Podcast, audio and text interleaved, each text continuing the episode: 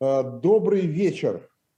Я надеюсь, что нас слышат и видят. Э, нас, это участники программы э, на канале «Дилетанты», участники программы «Цена победы», Владимир Рыжков, я Виталий Дымарский, э, наш постоянный гость, доктор исторических наук Борис Ковалев. И, собственно говоря, вот мы такой теплой компанией Э, которой мы разговаривали с вами, я на аудиторию неделю назад, мы продолжаем и сегодня э, обсуждать. Правда, тема уже другая. Она звучит так. Иран между двух огней. Э, между какими огнями, какой Иран. Ну, понятно, время понятно, это Вторая мировая война. Но вот сегодня нам Борис Николаевич Ковалев и все объяснит. Э, поскольку Борис Николаевич в последнее время увлекся э, пропагандой, э, то я так понимаю, что Иран не в плане там, военном или политическом между двух огней да, оказался, а оказался между двумя пропагандами. А, можно сказать, что наш сегодняшний разговор а, до какой-то степени продолжает то, о чем говорили неделю назад.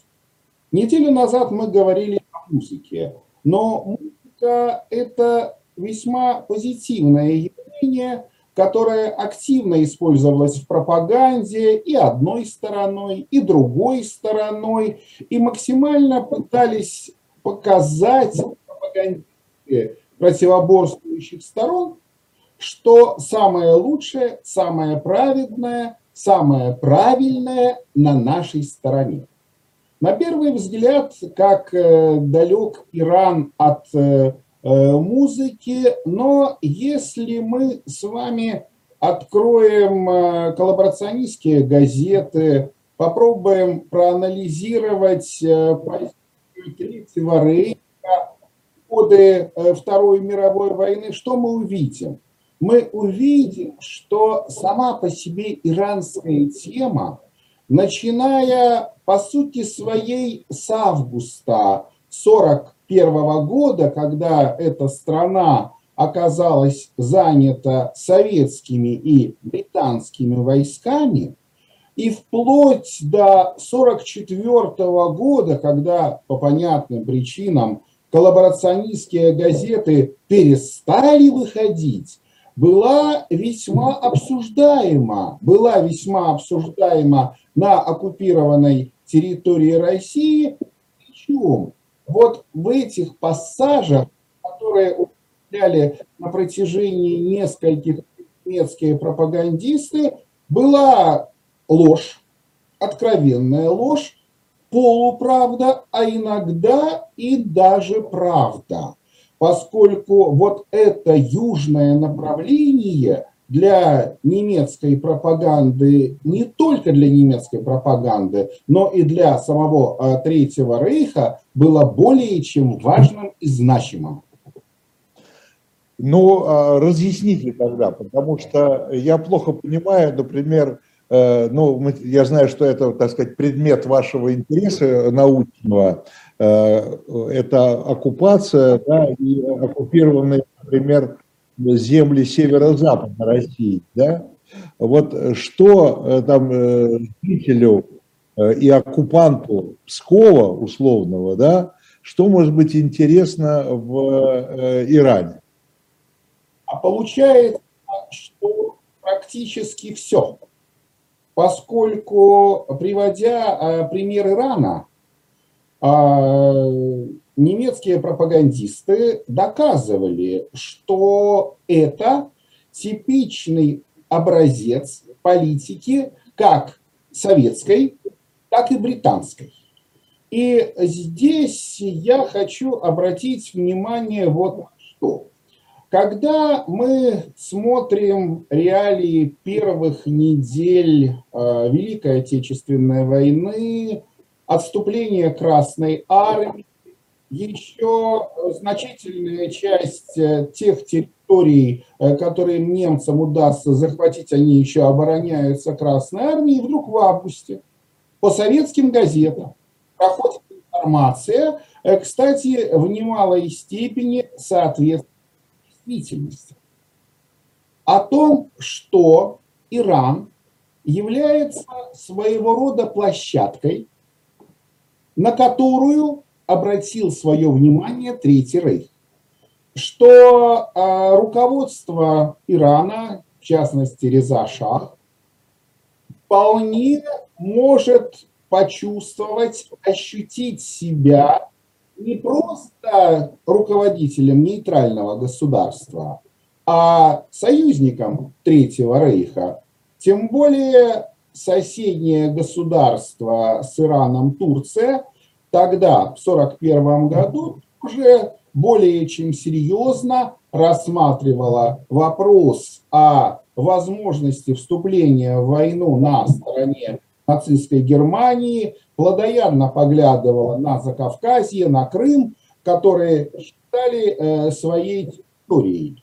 И вот в тех самых условиях, когда стало понятно, что э, наметившееся, объяснимое советско-британское сближение, ведь э, никогда мы не были так в Англии, как в те э, страшные месяцы 1941 года, Иран – это идеальный путь, по которому помощь из стран Ближнего Востока, из э, Индии, из э, тех территорий, которые контролировались Британией, может быть доставлена в Советский Союз. Забегая немножко вперед, я хочу сказать о следующем.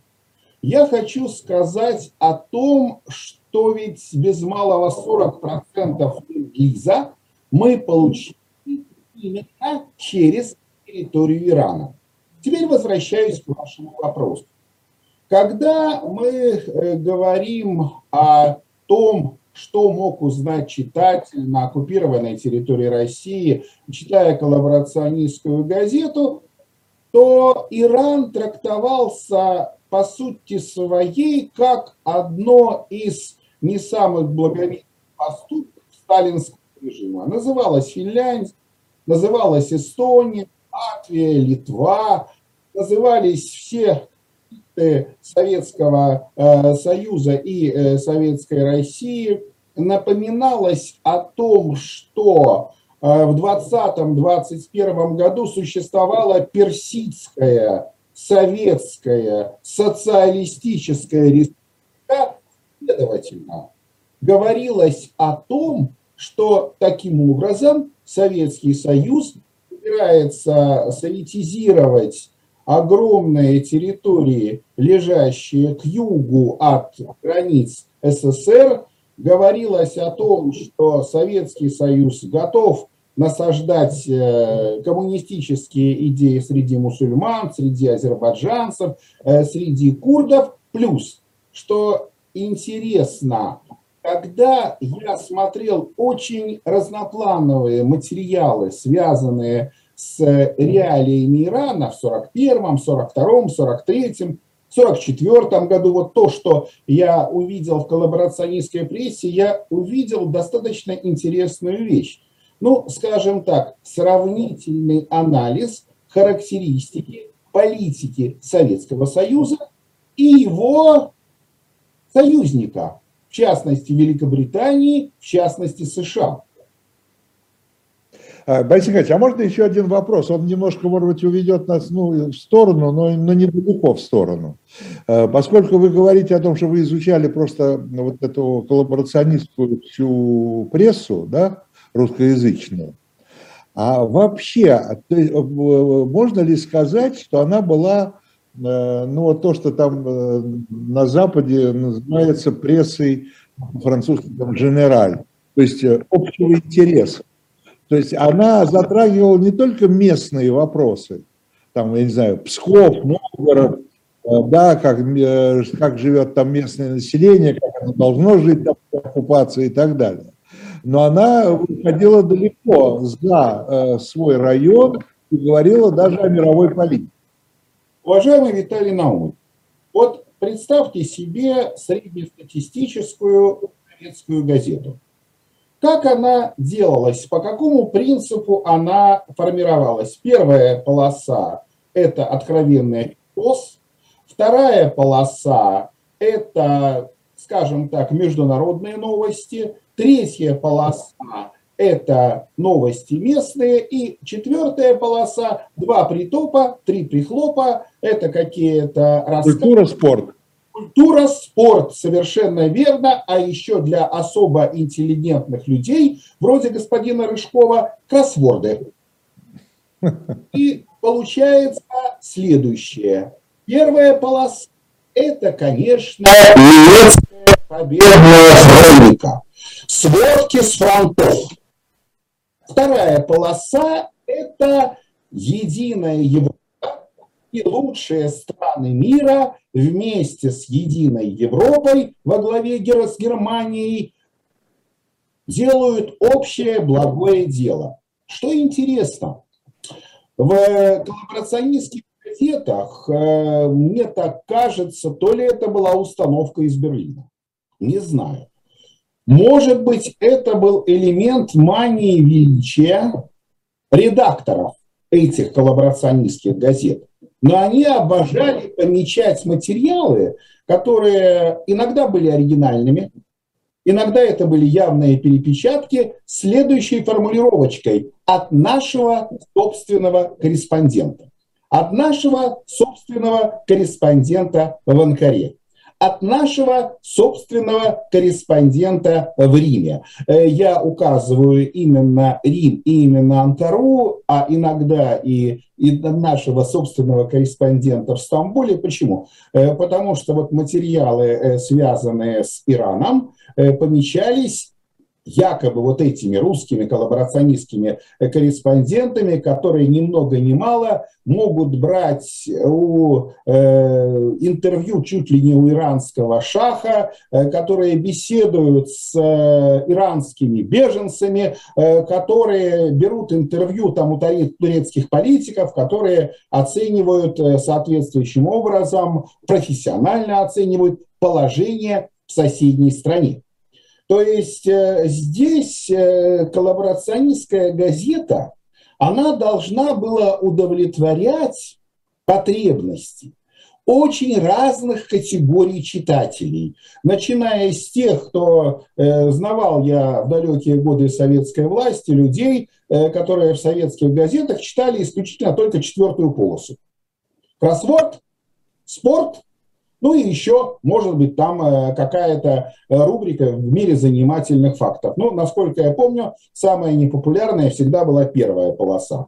И здесь э, в немалой степени из-за того, что эти газеты делали вчерашние советские журналисты, и несмотря на весь талант и умение, и подходы ведомства Йозефа Геббельса, вот эта структура была достаточно привычна э, среднестатистическому русскоязычному читателю. Поэтому вот этих материалов и, и насчитал я, анализируя только несколько, ну, основных, конечно, коллаборационистских газет, э, несколько десятков, мы, кстати, сейчас с коллегой Кириллом Фиферманом из Ариэльского университета делаем э, материалы, связанные с турецким вопросом. Э, может быть, займемся и другими странами Ближнего Востока. И для меня самого было открытие, что, оказывается, такого материала для анализа, для исследования очень много. Но я бы сказал, что ведь Советский Союз, это же была глобальная Э, глобальная держава, в том смысле, что имел глобальные амбиции. Я, я напомню нашим молодым э, зрителям и слушателям, что герб Советского Союза был очень, очень интересный. Ведь там был изображен земной шар, а, окаймленный колосьями. И колосья были переплетены такой лентой красной, пролетарии всех стран, соединяйтесь. И там, по-моему, звезда. То есть, э, вдумайтесь, герб страны, Э, на, на, на котором был изображен весь земной шар. И это полностью вытекало из Маркса и Ленина, это вытекало из идеи мировой пролетарской революции коммунистической. И поэтому советских людей приучались с 17 года читать и про Иран, и про Турцию, и как там идет антиколониальная борьба в Индии. Поэтому читатель в Псковщине и Новгородчине, для него было вполне нормально в газете читать про Турцию, про Иран, потому что его уже приучили мыслить глобально. Я думаю, да. И э, нужно было показать э, человеку на оккупированной территории, во-первых, дать ему привычный э, пропагандистский продукт раз. Далее показать его некую такую обширность, псевдообъективность, умение заинтересовать, а иногда даже заинтриговать всех без исключения. Ну, а что касается Востока, а как известно, Восток э, – дело тонкое, то применительно Ирану я обнаружил одну очень интересную деталь.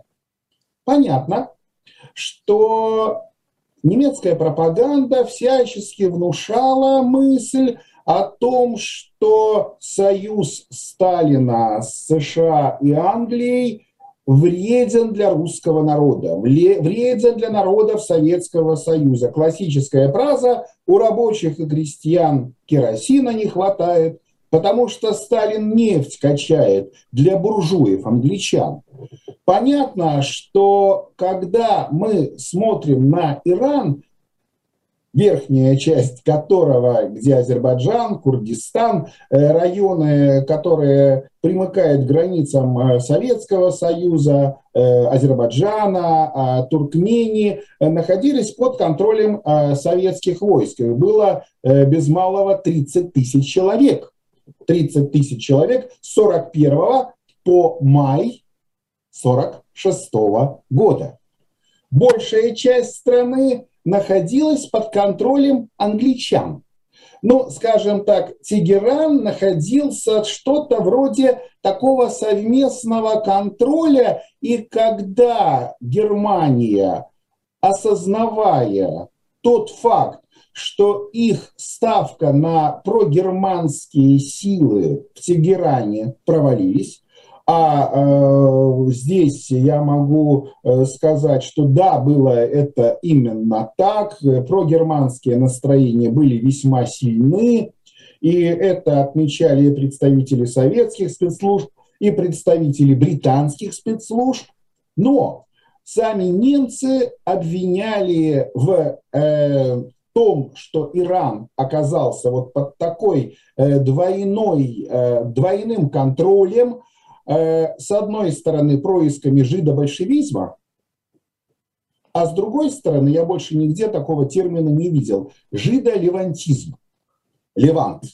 То есть то, что вот эти э, еврейские плутократы, взращенные, взращенные в Англии, США, э, в Ливанте, вот именно они начинают вести свою собственную агрессивную политику по отношению к несчастному Ирану, причем историю еврейского владычества в Иране на страницах коллаборационистской прессы начинались с рассказа еще об эсфире.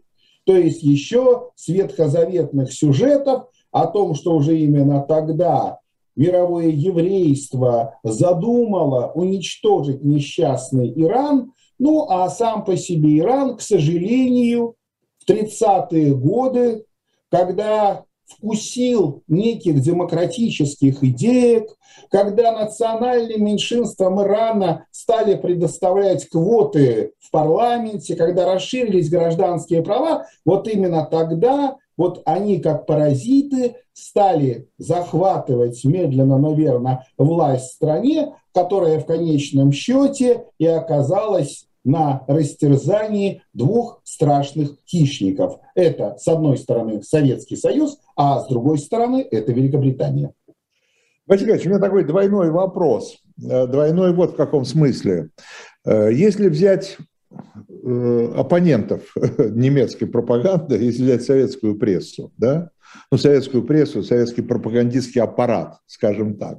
В какой мере Иран его интересовал? С одной стороны, э, как просто тема, э, ну, достаточно выгодная, наверное, да, и нужная для пропаганды, и вообще, насколько, какое место занимал Иран вот в этой глобальной, как говорит э, Володя, да, э, политики э, Советского Союза, а с другой стороны, занимал ли он какое-то место как ответ немецкой пропаганде, то есть в коллаборационистской, как ответ вот этой коллаборационистской прессе? Я э, скажу с точностью немножко наоборот. Это все-таки, как вы понимаете, не в духе советской пропаганды отвечать на какие-то пассажи пропаганды нацистской. Это вообще казалось моим тоном, это казалось правилом э, плохого тона. Вообще даже какая может быть э, немецкая пропаганда, если это исключительно ложь и э, полная-полная гадость. Но коллаборационистской газете я увидел в 1943 году, кстати, уже неоднократно звучавший город Псков, моя такая весьма читаемая газета «За Родину», следующую информацию – когда немецкие пропагандисты отвечали на публикации в советской прессе. Речь шла о том, что вот в советской прессе прошла серия публикаций, как представители иранского истеблишмента, в том числе и шах Ирана, вложили свою посильную лепту в советский, что называется, фонд победы. Перечисляли деньги Красной Армии, помощь госпиталям, некие эшелоны с продовольствием, с восточными сладостями, которые доброходно они э, отправляли, как говорится, фонд общей победы. И, естественно, Э, немецкая пресса этот факт ухватила, она высмеяла его, она сказала, что легко жертвовать тогда, когда к твоему лбу приставлен пистолет, легко жертвовать, когда несчастный иранский народ э, голодает, они приводили другие цитаты из того же самого Реза Шаха Пахлеви, ну, э, Шаха Ирана, э, которые он э, говорил во время своего визита в Турцию, то, что Иран испытывает очень э, тяжелый период своего э, существования, гиперинфляция, нехватка продовольствия, э, ну, оскорбление национального чувства, что иранцы в своей собственной стране оказались ну, немножко людьми второго сорта. Но понятно, что советская пропаганда доказывала, что э, советские войска встречают э, в Иране как освободителей, как друзей, как помощников, как верных союзников. Э, в Тегеране проходят совместные парады советских и британских войск. Э, с интересом общаются советские солдаты с солдатами из Индии, из других, э, что называется, районов гигантской британской империи. Так что в этом отношении было понятно, что сам по себе подход к Ирану, он разнился. То есть немцы говорили, что Иран – это потенциальный союзник Третьего Рейха, там постоянно вспыхивают национальные восстания, там люди готовы сражаться за свою свободу, и, кстати, немцы этим помогали им оружием. Вот, э, в свою очередь, советская пропаганда говорила диаметрально противоположное. Борис Николаевич, Сейчас, извини, э, Володь, просто я хочу ответить одному из наших слушателей, мы же в прямом эфире, э, который просто просит уточнить, кто был шахом. Да, был именно э, Пехлеви тогда уже шахом, он, он 41 -го года был шахом. Его папа оказался слишком близок к немцам, его э, папу, по сути своей, отодвинули от престола, решив, что молодым шахом можно, ну, скажем так, жонглировать как э, некой марионеткой. Ну, справедливости ради хочу заметить, что если отец имел э, хоть какие-то мысли сопротивления, сын сопротивление мог оказывать более чем условно, скорее даже орально, но при этом, может быть, он в этом отношении оказался для своей стороны и прав. Э, хотя англичане покинули, забегаем вперед, Иран в марте 1946 года, Э, Советский Союз еще э, какое-то время там держался, и уже на Генеральной Ассамблее ООН Иран подал жалобу с просьбой, чтобы все-таки советские войска покинули север Ирана. Не получилось у Советского Союза создать несколько независимых просоветских республик, там иранский Азербайджан или Курдистан. Да, но в любом случае, как мы знаем, этот молодой шах Э, смог э, затем резко пойти на сближение, на резкое сближение с э, Великобританией и США.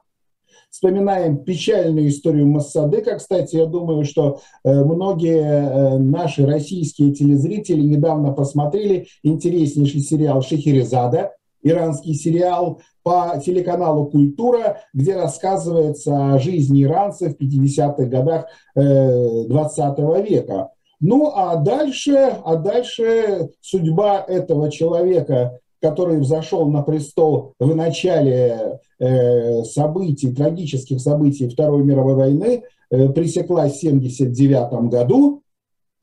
Приходом, известно как.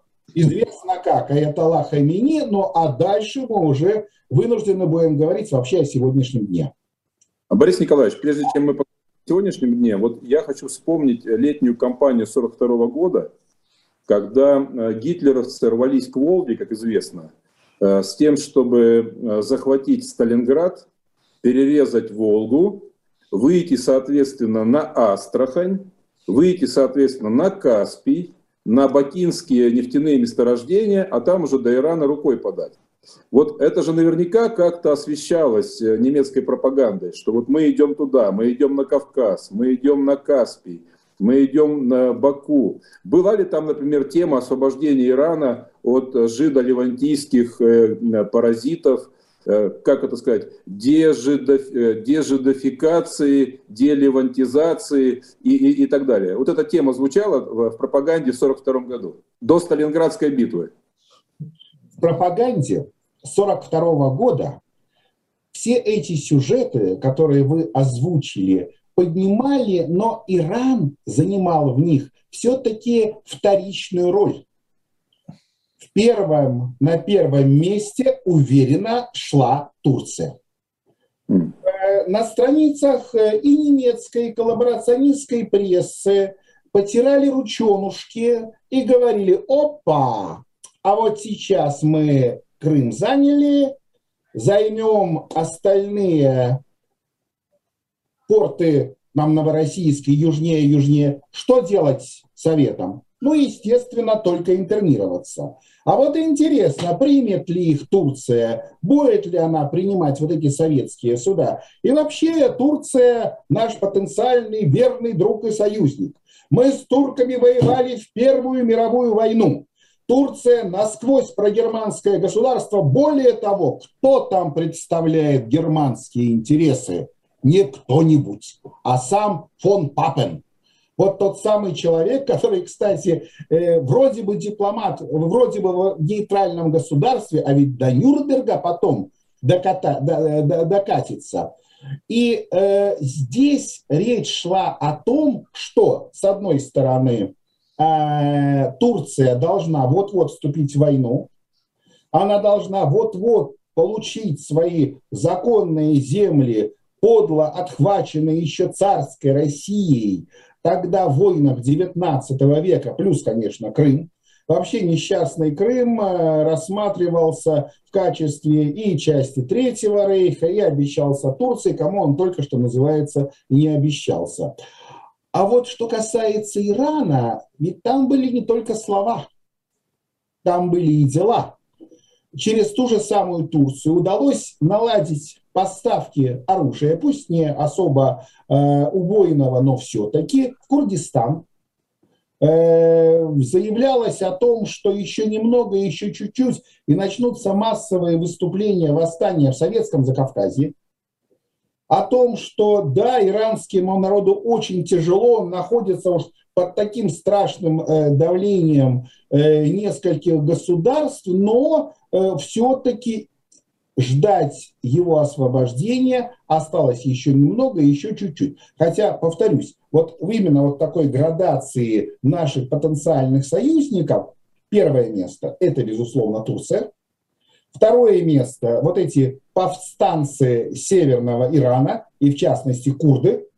И лишь на третьем месте э, как-то в этом отношении они, э, ну, как-то не очень, может быть, верили даже на словах, что нынешнее иранское руководство, хотя я уже приводил пример, что вот дает интервью, а у самого пистолет к виску представлен, э, сможет оказать какое-то реальное существенное содействие вермахту и его друзьям. Э, Борис еще такой вопрос. Я хочу еще раз вернуться к прессе коллаборационистской и вообще как она делалась, да? Э, потому что я понимаю, там есть, э, вот э, я помню, вы рассказывали по, по поводу этой псковской газеты «За Родину», да, что вот она выходила, выходила под названием «За Родину», да, потом пришли оккупанты, и на следующий день она продолжала выходить, только э, на 180 градусов повернувшись. А, немножечко не так. Так получилось, что значительная часть журналистов газеты «Псковский колхозник» сделав э, в реалиях оккупации ребрендинг, переименовав а, ну, да. свою газету в «За Родину». Хотя, кстати, газета «За Родину» вполне, если могла выходить и в Советском Союзе. Конечно, в том числе и дело. Да. И далее э, свои таланты, свои умения, то, да. что они умеют хорошо делать, вот как мы неделю назад рассуждали о журналистах, извините, о музыкантах, о музыкантах. то сейчас мы можем то же самое сказать о журналистах. Кушать хочется, вот и начинают они творить. То есть Псковский колхозник стал за родину. Псковский колхозник стал за родину, часть его журналистов и, скажем так, технического персонала. Э, по привычке, не меняя место работы, ну, я имею в виду псковскую типографию, э, занималась тем, что она умела делать, что она любила делать, ну, какие-то расходные материалы подвозились, э, продолжаем делать одно и то же, э, одно и то же дело, ну, что делать? Слушайте, ну ни в коей мере не собираясь обижать э, коллег, журналистов, работающих там в провинциальных мелких изданиях, там городских, там сельских и так далее.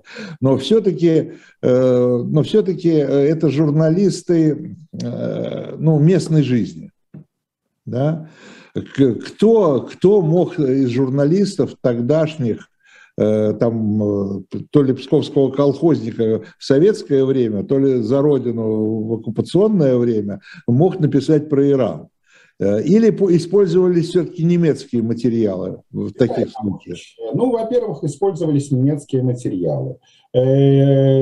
Пользовались какими-то рекомендациями. Но, однако, мне кажется, вот представьте себе Э, какого-то провинциального журналиста, который постоянно вынужден писать о очередных рекордах в колхозе 40 лет без урожая.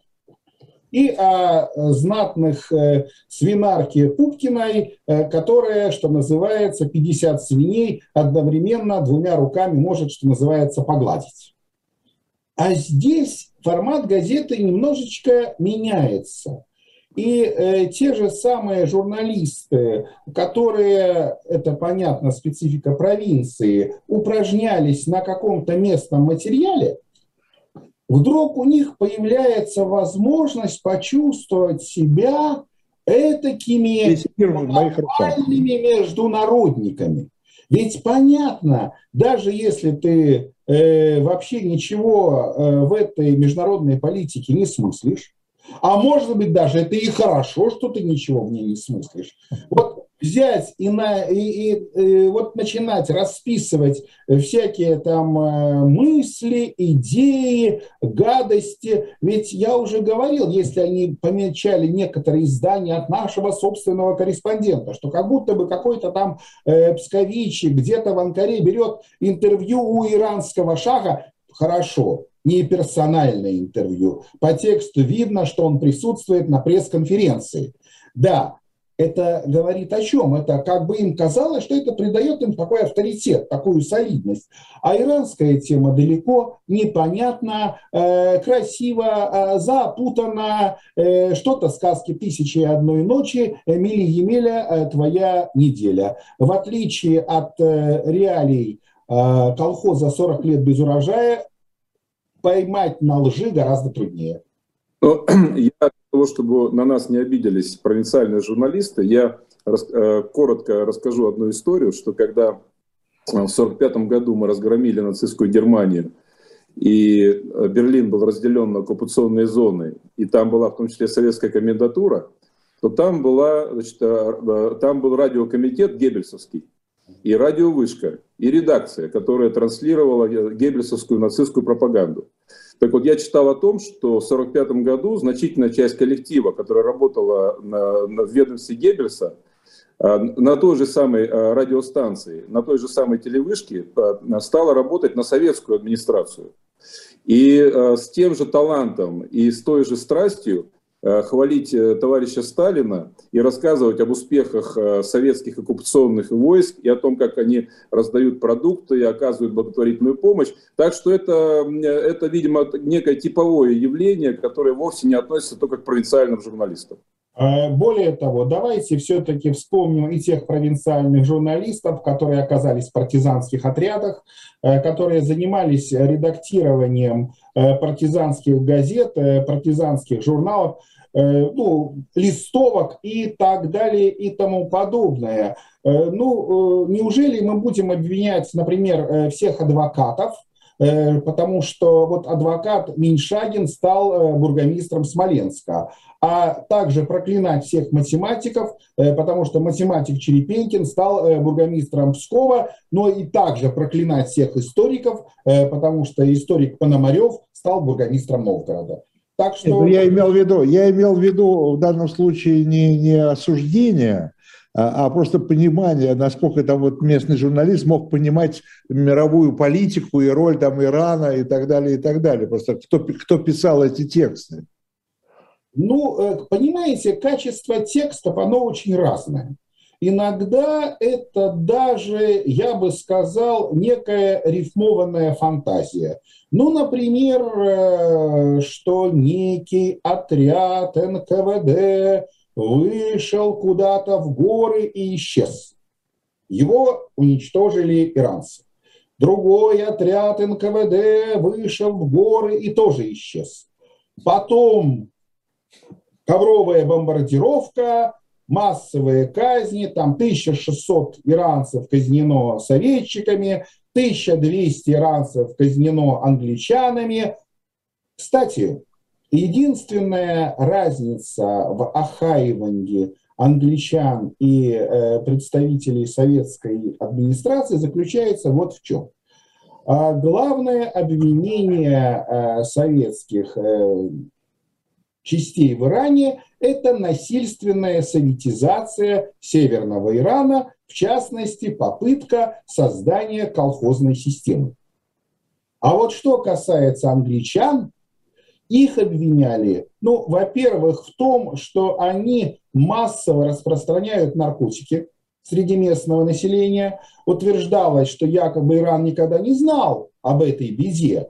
А здесь э, авторы, причем отталкиваясь вообще от истории опиумных войн, с какими-то фактами, с какими-то цифрами, э, приводя информацию из якобы вот достоверных источников, доказывают, что Иран сейчас превращается в больное государство, потому что Англия заинтересована, чтобы вот они все стали поголовно наркоманами.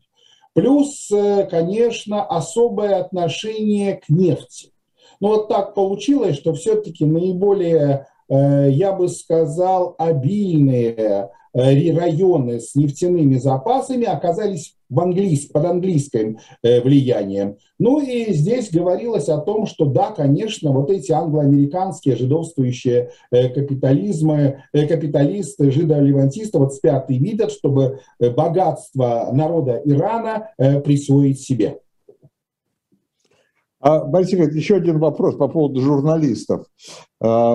Ну, мы знаем, то есть мы знаем, в том числе из разговоров с вами, из передач, которые мы с вами делали очень много по поводу э, оккупации, э, что далеко не все люди, э, работавшие в период оккупации, ну, в оккупационных, в оккупационной зоне, да, далеко не все люди потом были обвинены в коллаборационизме да, там все-таки была дифференциация в, да. в советских судах, да.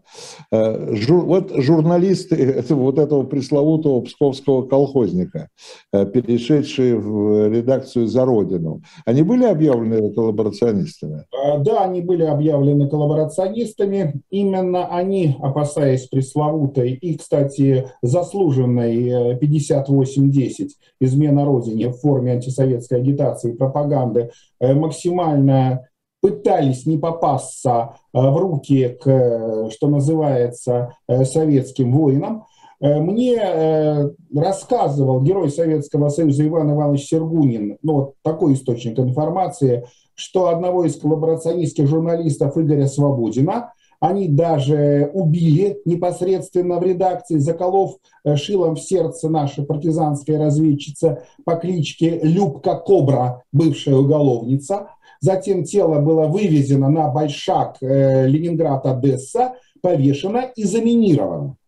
То есть отношение к коллаборационистским журналистам, тем, кто об этом э, говорил, э, было у партизан, у советских... Как преступникам, да? Как преступникам. Более того, я э, в, архив, в свое время в архиве ФСБ даже видел, ну, такой, я бы сказал, путеводитель по коллаборационистским газетам, где упоминаются все фамилии авторов, по мере сил они расшифровываются, если это псевдонимы, а также упоминая, э, перечисляются все те, о ком эти журналисты э, писали в положительном ключе. То есть проделывалась серьезнейшая работа. Очень многие из них попытались оказаться на Западе, правдами и неправдами э, пытались там легализоваться. Ну вот, как говорится, слов из песни не выкнешь. Многие из них потом работали и на «Свободе», и на э, прочих иных э, радиостанциях, уже э, вступив в организацию МТС. А, Борис Николаевич, мы делали какое-то время назад с Дымарским программу об Иране в годы войны. И действительно, мы подробно рассказывали о том, что иранский маршрут Ленд-Лиза был критически важен. Да. Тоже упомянули цифру, что 40% поставок по ленд по иранскому маршруту. Там была и железная дорога усилена, там и э, значит, автомобильную трассу быстро построили усиленную, и там шли просто потоком э, грузовики, поезда и так далее.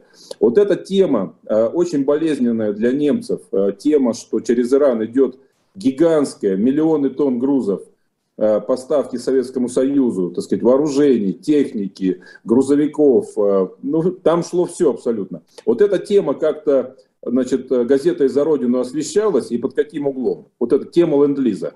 А, ну, э, начнем с того, что тема ленд-лиза, она трактовалась, поскольку, как мы видим, потребителем выступает а, русский читатель, и речь шла о всех коллаборационистских газетах с исключительно отрицательной точки зрения.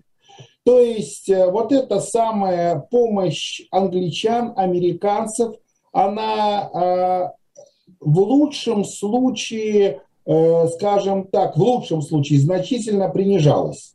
Э, ну, говорилось о том, что они отдают только то, что им совершенно не нужно, что это нашему народу не нужно, что это какое-то издевательство над нашим народом, тогда как мы вынуждены туда англичанам отдавать все самое лучшее, самое качественное, наше золото, э, нашу нефть, наши полезные ископаемые – при этом единственные такие пассажи, почему англичане допускают большую ошибку, сотрудничая с Советским Союзом, они говорили вот о чем, что вот сейчас, там, 42-43 год, наступит перелом, вот сейчас англичане, дурак Черчилль будет вынужден вывести свои войска из Ирана, хотя их там было поменьше, поменьше, чем э, советских солдат, то есть где-то в районе 25 тысяч, наших около 30 тысяч. И Советский Союз, конечно, с радостью захватит и весь Иран, и пойдет дальше на юг, а там, глядишь, и тут звучало страшное слово для любого британского колониального уха – Индия. Индия.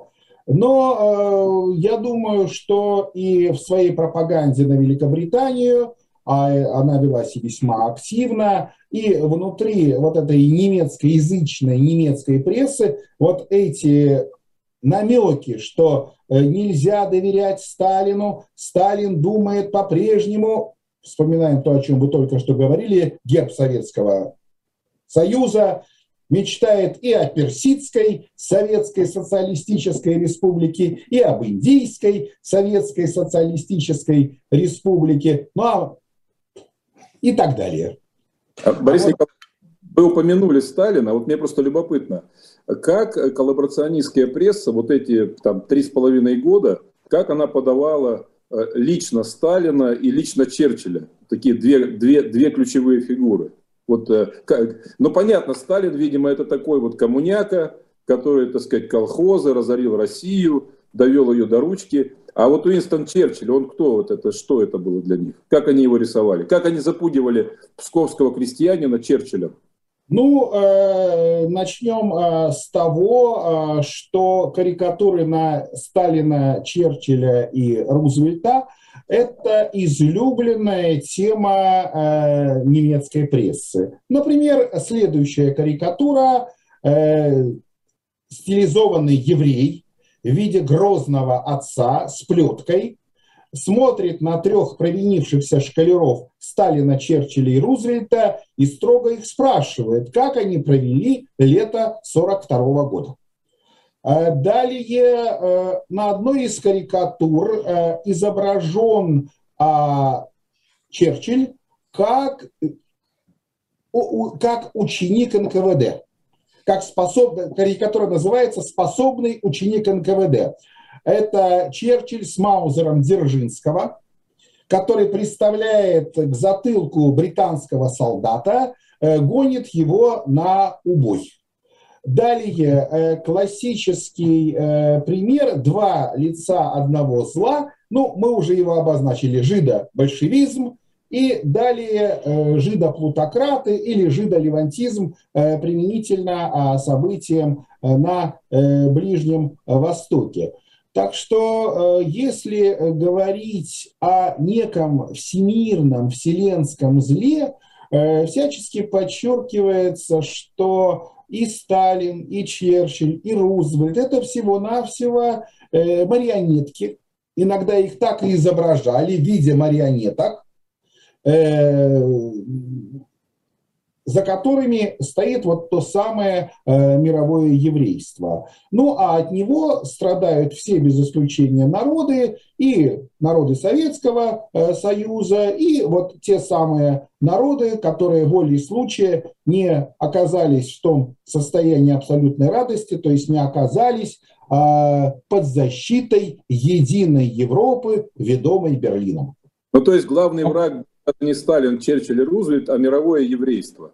Вот как бы такой сатана, с которым, э, всемирный, с которым шла война и борьба, да? Да, э, потому что э, Сталин, Черчилль и Рузвельт могут изображаться иногда как ну, такие клоуны, марионетки, пытающиеся по мере сил обмануть друг друга. То есть Сталину нельзя доверять Черчиллю, Черчиллю нельзя доверять Сталину, Рузвельт тоже еще тот прохиндей. Но все равно это мелочь по сравнению с тем вселенским злом, а, которое за ними стоит.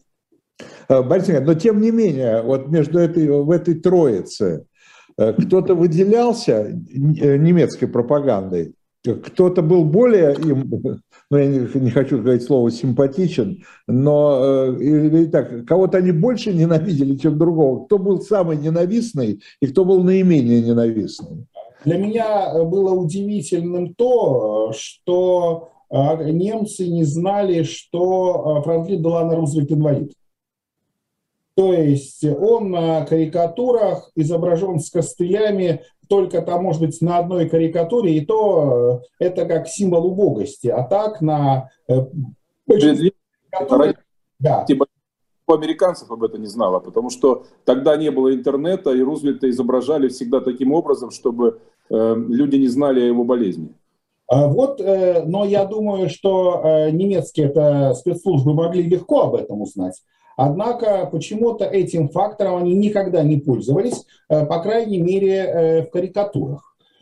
Понятно, что поскольку для русского потребителя гораздо ближе, как перефразируя того же самого Рузвельта о Самосе, он, конечно, сукин сын, но он наш сукин сын. То есть под номером один идет Сталин, и э, его окружение. Ну, иногда его изображают как марионетку в руках э, Лазаря Моисеевича Кагановича.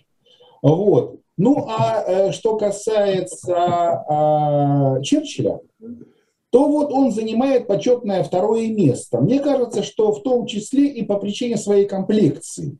Вот его узнаваемая комплекция так и напрашивалась на руку карикатуристу, чтобы показать вот этого типичного противного, мерзкого буржуя, о котором столько лет советская пропаганда, тот же самый псковский колхозник писала столько гадости, и вдруг глядиха, оказывается, мы вместе с ним э, занимаемся, ну вот советы занимаются с ним якобы каким-то благим делом, ну в том числе и в Иране.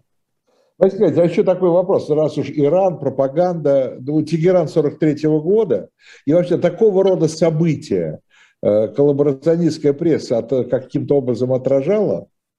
Да, отражала, и об этом также у меня написано в моей статье, которую собираюсь я в ближайшее время а, публиковать. Да вы уже сегодня все опубликовали у нас в программе «Цена победы». Ну, будем считать, что что-то... Что-то что еще осталось, да? Что осталось, да. Для меня это было тоже очень удивительно. Естественно, конференции они писали постфактум, они уверяли, что, э, ну, во-первых, они э, писали о том, что э, на Тегеранской конференции якобы Ирану должна была быть обещана независимость, освобождение. Хотя, кстати, в 1943 году Иран объявил войну нацистской Германии. Вот. Но это обещание не было выполнено. Ну а также Сталин, трусливое существо, боится летать на самолете, кстати, правда, ну не то, что боятся, боялся летать на самолете, но все-таки прилетел, потому что потребовало английское и американское руководство, чтобы он приехал и отчитался, э, куда он столь бездарно тратит деньги, э, куда он столь бездарно тратит ту помощь, которую он э, получает. То есть э, по итогам Тегеранской конференции э, вышло несколько публикаций, она представлялась как безусловное поражение Сталина, его унижение э, накануне решающих событий 1944 года, которые, конечно, покажут, кто в доме хозяин, что еще немного, еще чуть-чуть, и благодаря чудо-оружию Германия и ее верные друзья победят. Борис Николаевич, вот у нас остается не так много времени, я хочу спросить про современных иранцев. Современные иранцы вообще другие. Они уже с 1979 года живут под властью аятол, стражи исламской революции. Это, как считается, теократия, то есть власть, власть значит, церкви, ислам. Вот, а, вот в нынешней идентичности иранцев, их, в их исторической памяти, как-то сохранилось э, какой-то отпечаток Второй мировой войны? Или это уже все стерто начисто, и они уже об этом понятия не имеют? Здесь я хочу вспомнить тот самый сериал, который я со своей женой э, с удовольствием посмотрел на телеканале «Культура». Многое для меня э, было открытием. Что интересно, это ведь сегодняшний взгляд, взгляд сегодняшнего Ирана, вот в события сразу же после окончания Второй мировой войны. И я из этого понял следующее. Безусловно, оккупация, нахождение советских и э, британских войск для государства, для национального самолюбия, это была тяжелая травма. Раз.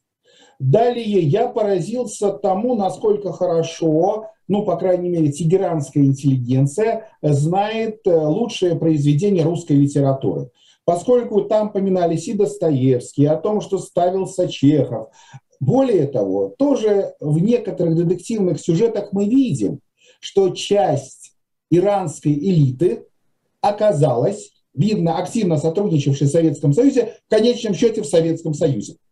Так что я думаю, что какая-то память об этом по-прежнему в иранском обществе жива. Ну что, Виталий, у нас заканчивается время. Я хочу поблагодарить э, Бориса Николаевича э, за прекрасный, как всегда, рассказ. Мы открываем все новые и новые страницы Второй мировой войны благодаря нашим замечательным друзьям, гостям и экспертам. Мы тогда с вами прощаемся, Виталий. Благодарим всех, кто нас смотрит и смотрите дальше. Да, и, Борис Николаевич, спасибо вам тоже от себя говорю и надеюсь, что прощаемся ненадолго. Да, всем крепкого здоровья, счастья и самого лучшего. Всего Спасибо. доброго. Спасибо.